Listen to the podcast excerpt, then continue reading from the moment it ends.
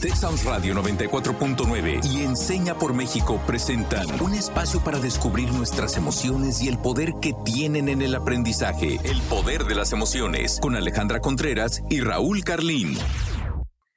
Hola, querida comunidad del poder de las emociones. Yo soy Alejandra Contreras, alumna de Enseña por México. Y el día de hoy tendremos nuestra colaboración con My World México para platicar sobre los objetivos de desarrollo sostenible pero dejaré que Raúl nos cuente un poquito más al respecto. Hola Ale y hola a todos y todas, muy buenas tardes, bienvenidos, bienvenidas. Yo soy Raúl Carlín, alumna y también de Enseña por México y embajador de My World México. El día de hoy, como bien nos comentaba Ale, continuaremos con esta alianza que el poder de las emociones tiene con My World México para abordar la Agenda 2030 y los Objetivos del Desarrollo Sostenible.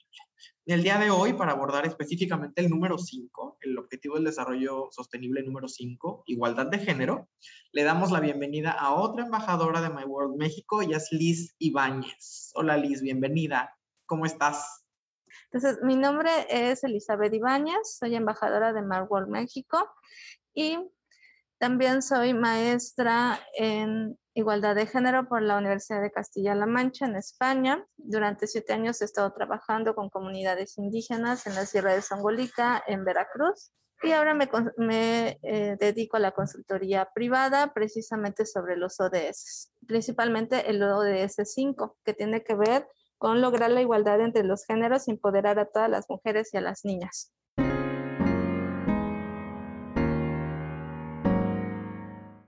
¿Cómo podríamos entonces lograr la igualdad entre hombres y mujeres y batir la brecha de género? Creo que uno de los temas que más se ha hablado es sobre eh, la mayor representación de mujeres en espacios públicos, por ejemplo, en el Senado, en la Cámara de Diputados eh, o en puestos de, de relevancia, eh, de liderazgo. Esa creo que es una manera importante de lograr la igualdad, pero también me parece que es esencial irnos un poquito más para atrás, pensar no lo sé, de manera cotidiana que, podríamos realizar. Eh, y se me viene a la mente eh, las dinámicas sociales eh, que tenemos, eliminar justo este desequilibrio que aún existe entre compañeros de trabajo, amigos, relaciones de pareja, en donde se sigue visualizando a la mujer como alguien a quien proteger a una persona indefensa en la mayoría de las ocasiones, en donde también pues vemos este tipo como de chistes cargados de estereotipos de género que son utilizados para seguir colocando a la mujer en un lugar inferior al de los hombres, ¿no? Y que creo que es una cuestión que muchos han normalizado. También eh, creo que es esencial poner atención y generar estrategias que permitan disminuir los índices de violencia eh, física, psicológica, que aún viven tantas mujeres y hablar sobre ello. Creo que sensibilizar a los hombres, a los padres de familia, agentes educativos sobre el tema. Eh, y regresando un poquito también eh, a la parte de la educación, que siempre eh, en el poder de las emociones pues, buscamos aportar desde esa parte. Educar en igualdad. Creo que hacer saber a las niñas que desde edades tempranas su valía, que tienen la oportunidad de acceder a la educación y desarrollar habilidades de liderazgo si, si así lo desean. Sí, de acuerdo con Ale en muchos, en muchos sentidos. Yo creo que es una pregunta que abarca muchas dimensiones de la vida, esta que nos hace Liz, muy compleja. No hay una sola respuesta única, digamos. Hay, por supuesto, una lucha que debe darse desde el Estado. Sí creo que hay que generar un sistema político, económico, que no solo garantice, sino que además también fomente, promueva activamente la igualdad entre hombres y mujeres.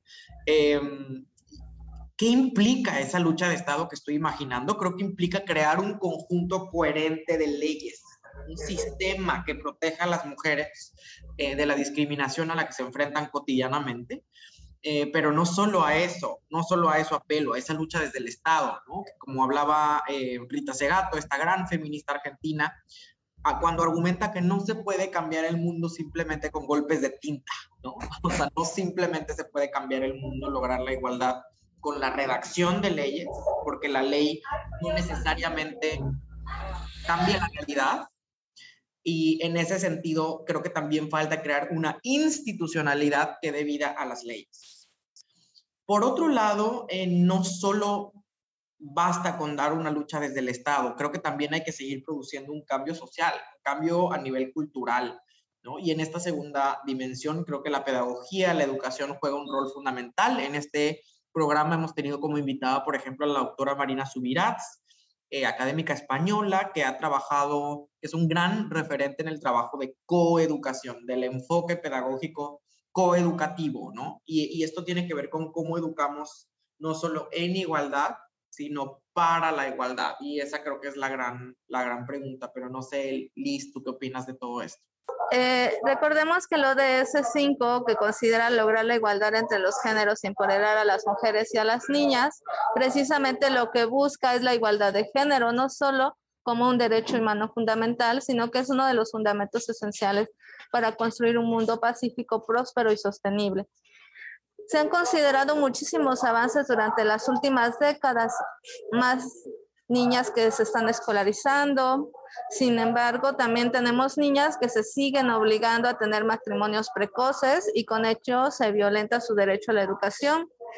Hay más mujeres, sí, en cargos y puestos claves en el gobierno y en posiciones de liderazgo, sin embargo, no debemos olvidar el llamado techo de cristal o el piso pegajoso, en donde estos puestos sí están ahí, pero sin embargo las mujeres aún no podemos acceder por toda la doble, triple o cuádruple jornada que aún tenemos que llegar a hacer y que tiene que ver con el trabajo de los cuidados a mujeres, niñas, personas de la tercera edad, personas con discapacidad o enfermos, además de todo lo que implica la carga mental de realizar las actividades en el hogar.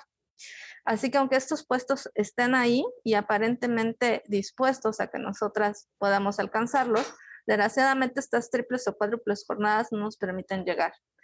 Entonces, aunque existan leyes, como bien lo decía Raúl, desgraciadamente seguimos teniendo estereotipos y roles de género que no nos permiten avanzar y que son usos y costumbres en la práctica cotidiana que impiden que las mujeres podamos alcanzar esta igualdad de la que tanto se abren las leyes. Como bien decía Ale, también es real que la educación es primordial.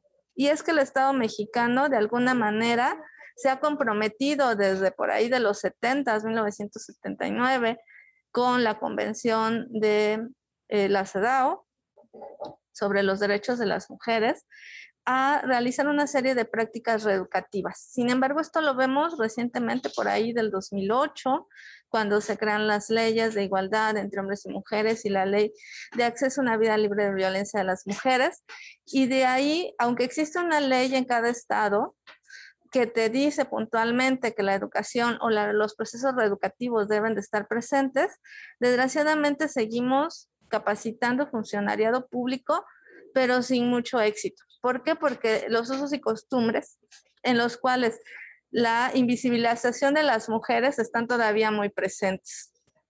Ahora, es importante recordar que los efectos de la pandemia del COVID-19 pueden revertir estos escasos logros que se han alcanzado en materia de igualdad de género y derechos de las mujeres. El brote del COVID agrava las desigualdades existentes para las mujeres, las señas a nivel mundial, desde salud, economía, la seguridad y la protección social. Ahora lo estamos viendo con la situación que hay en Afganistán, un claro retroceso en los derechos y que se habían logrado recuperar para las mujeres y las niñas.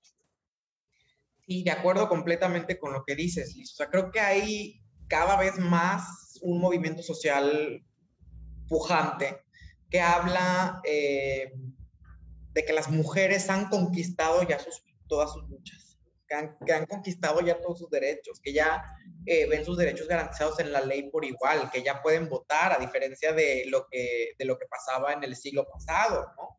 entonces ya no hay razón de ser para el feminismo.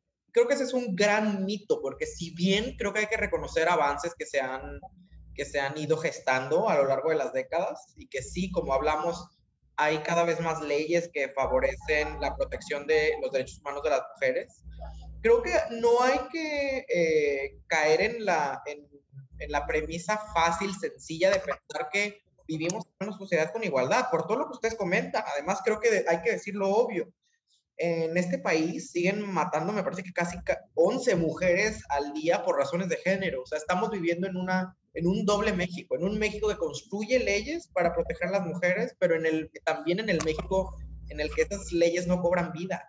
y en el que las mujeres siguen viviendo discriminación a diario en todos los espacios de la vida, no solo en el, en el ámbito público, también en el ámbito privado.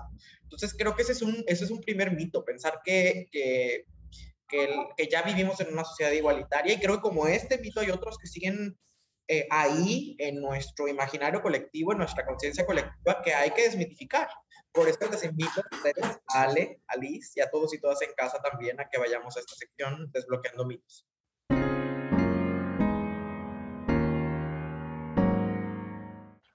Y bueno, la dinámica es la siguiente. Eh, yo voy a mencionar algunos enunciados. Raúl nos va a contar su experiencia de si considera que es un mito o realidad. Y Elizabeth nos compartirá si estamos en lo correcto o no. ¿Las mujeres ya cuentan con el reconocimiento de todos sus derechos? No, creo que estamos ante el primer gran mito del programa. Es por justo muy en la línea de lo que estábamos hablando recién.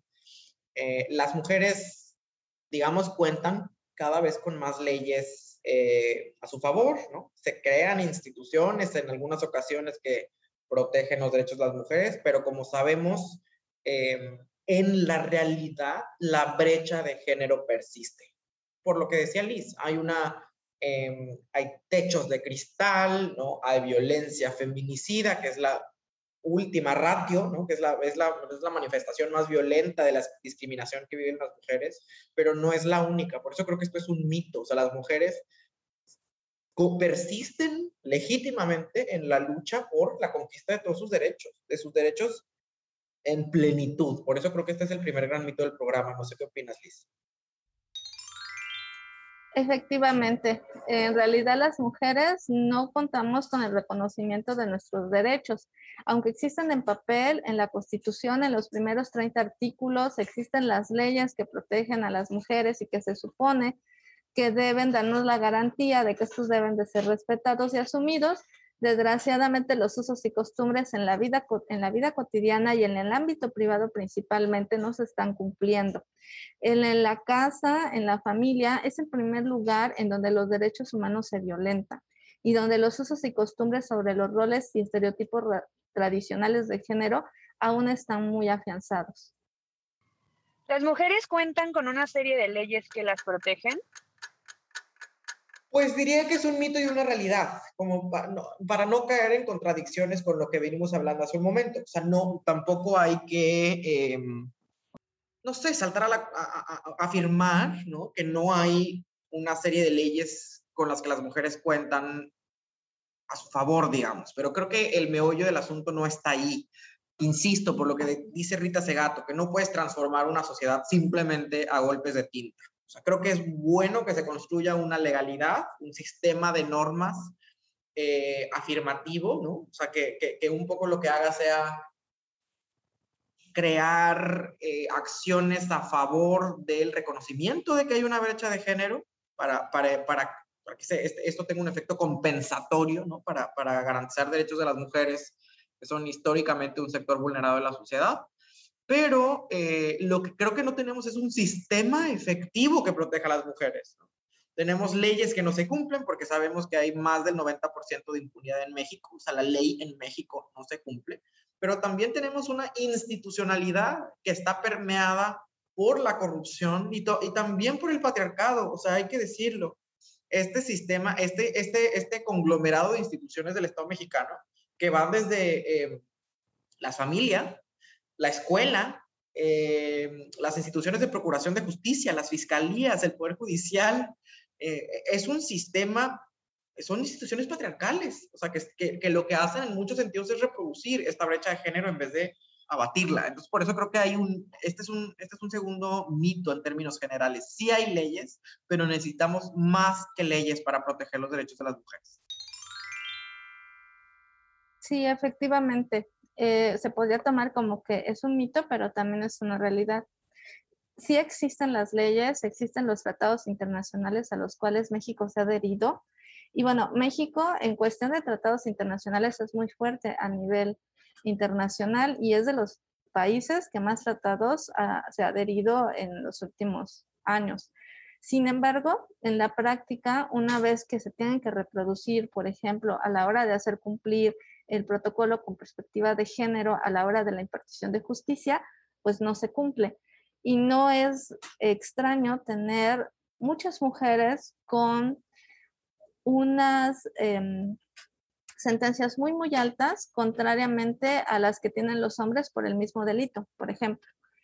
Y otra que es muy sonada es, bueno, la penalización por la interrupción del embarazo, en donde, aunque existe la ley, no se cumple por eh, esta situación de la conciencia que tienen el personal médico, al cual puede decir, no, yo no practico ese tipo de, de prácticas médicas y que impiden que las mujeres tengamos acceso a este libre derecho de la autonomía de nuestros cuerpos.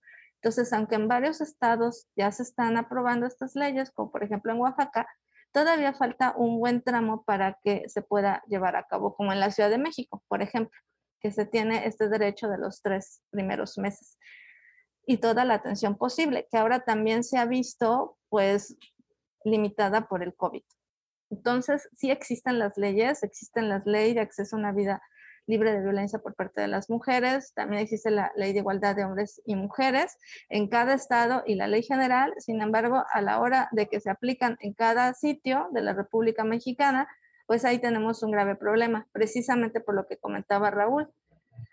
En la familia, en la escuela, tenemos muchos ámbitos que siguen reproduciendo estos roles y estereotipos tradicionales y donde las prácticas machistas están a todo lo que dan. Por ejemplo, en el ámbito laboral, todavía hay hostigamiento y acoso sexual. Hay mucha violencia por parte de compañeros y de supervisores, personal de supervisión. En la escuela se sigue dando el acoso, se sigue dando el hostigamiento entre compañeros, y compañeras, y bueno, qué decir también de los compañeros y personas de la comunidad LGBTQ. Entonces, existe una serie de usos y costumbres que no se quieren desarraigar porque traen ciertos beneficios principalmente a los hombres. Y entonces, habría que trabajar también mucho con los compañeros para que ellos también comenzaran a desmontar esta situación del patriarcado y pudieran pues poder reflexionar sobre estas prácticas que en realidad son opresoras. Y bueno, nos gustaría terminar con esta última pregunta. ¿Las mujeres feministas odian a los hombres y buscan ahora ser ellas quienes las dominen? No, yo creo que este es el tercer gran mito del programa. Y déjenme, eh, o sea, volver sobre, sobre un camino que, exploré en mi primera intervención, ¿no? O sea, este mito de que las, las el feminismo, los feminismos en plural, ya no tienen razón de ser. Digo creo que no hay nada más falso que eso. Estábamos diciendo, creo que más bien, eh, en muchos sentidos, los feminismos en este momento tienen legitimidad histórica. O sea, lo, lo que, lo que están pidiendo los, las feministas en México es lo más básico, que no las maten por ser mujeres. Seguimos teniendo un número altísimo de feminicidios al día en México y creo que eh, yo diría que ni siquiera están haciendo demandas eh, tan sofisticadas, están saliendo a la calle para pedir que no las maten. Y justo el feminismo lo que busca no es eh, ahora ser ellas quienes estén en la, en la punta de la pirámide, en, al, mando de la jerarquía de, de este sistema social, sino precisamente desmantelar esa pirámide. O sea, es un movimiento en muchísimos sentidos muy emancipatorio. No quieren ser las mujeres ahora quienes dominen a los hombres, sino que no haya un sistema de dominación. Eso es lo que piden los, las feministas, que ellas tengan sus derechos, ni más ni menos, y los hombres sus derechos, ni más ni menos. Por eso creo que este es el tercer mito del programa. Efectivamente, el movimiento feminista es un movimiento académico, pero también es un movimiento activista. En realidad no es que odiemos a los hombres, como se piensa muchas veces, sino más bien lo que buscamos es que pues se, garanticen nuestros derechos, pero desgraciadamente en esta garantía, en esta búsqueda de la garantía, incomoda, porque desgraciadamente hay muchísimos em, los hombres tienen bastantes em, beneficios, por llamarlo de alguna manera, para seguir teniendo y practicando estos roles y estereotipos de género tradicionales. Entonces es complicado que la sociedad de un día para otro termine y diga, bueno, ya, este, vamos a intentar cambiar de prácticas, porque estas prácticas benefician a varias personas. Entonces, pues realmente el movimiento feminista sí llega a incomodar muchísimo, pareciera que estamos en su contra, pero en realidad eh, la situación es que queremos abolir esas prácticas que no ayudan a que se logre la igualdad y que tienen a más de la mitad de la población, porque las mujeres somos más de la mitad de la población, subyugadas y bajo una situación de poder que nos ha llevado precisamente a estas diferencias que nos deberían de unir y enriquecer, nos han llevado a que ocurran situaciones como el feminicidio, porque la igualdad lo que busca es precisamente prácticas pacíficas, pero las desigualdades lo que provocan es la violencia y entonces se ocupa estas diferencias que tenemos, anatómico-fisiológicas y también educativas, para tener la opresión de unos sobre otras. Entonces, el trabajo, por ejemplo, de los cuidados y el trabajo que se realiza en casa es un trabajo que se invisibiliza y que es gratuito. Entonces, ¿qué es lo que sucede? Pues que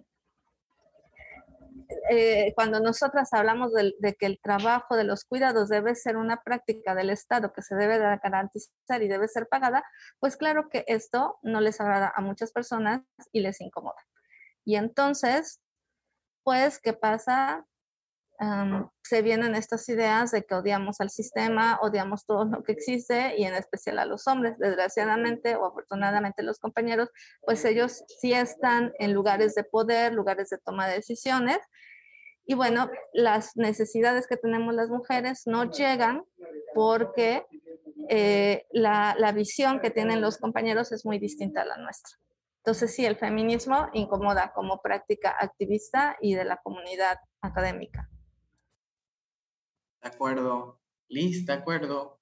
Y creo que no toca más que pasar a esta sección, tú que desbloqueaste hoy, porque yo quisiera compartirles que desbloqueó precisamente eh, lo que hablábamos recién, o sea, que el feminismo es, es más urgente que nunca, ¿no? Em, que sus demandas son, son legítimas son simples, pero a la vez muy sofisticadas. O sea, son, son eh, creo que los feminismos de hoy son herederos de, un, de, una construcción, de un pensamiento sofisticadísimo, de, un, de, de, décadas de mujeres que han hecho, que han pensado mucho esto. Y creo que también yo me quedo pensando en mi rol como hombre, ¿no? O sea, ¿cuál es el lugar que ocupo en esta, en esta sociedad? Eh, por supuesto, no tiene que ver con hacer feminismo, ¿no? Yo soy hombre precisamente. Creo que hay que respetar esa lucha que ha sido de las mujeres.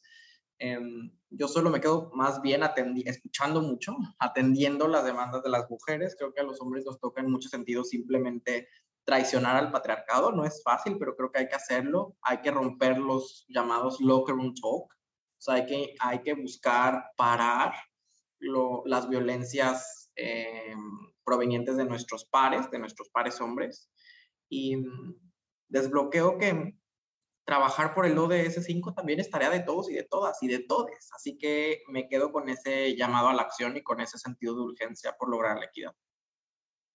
Pero Ale, ¿tú qué, tú qué desbloqueas el día de hoy? Me quedo con que es importante seguir promoviendo diferentes formas para que las mujeres podamos vivir con libertad física, económica y educativa, eh, en donde pues justo tengamos esta facilidad de decidir sobre nuestro cuerpo, mente y tengamos la oportunidad de desarrollarnos de manera integral, eh, dejándonos vivir en plenitud, que creo que eh, a veces pensamos que con tener los derechos básicos es suficiente y nada que ver, eh, sin ser discriminadas por el hecho de ser mujeres.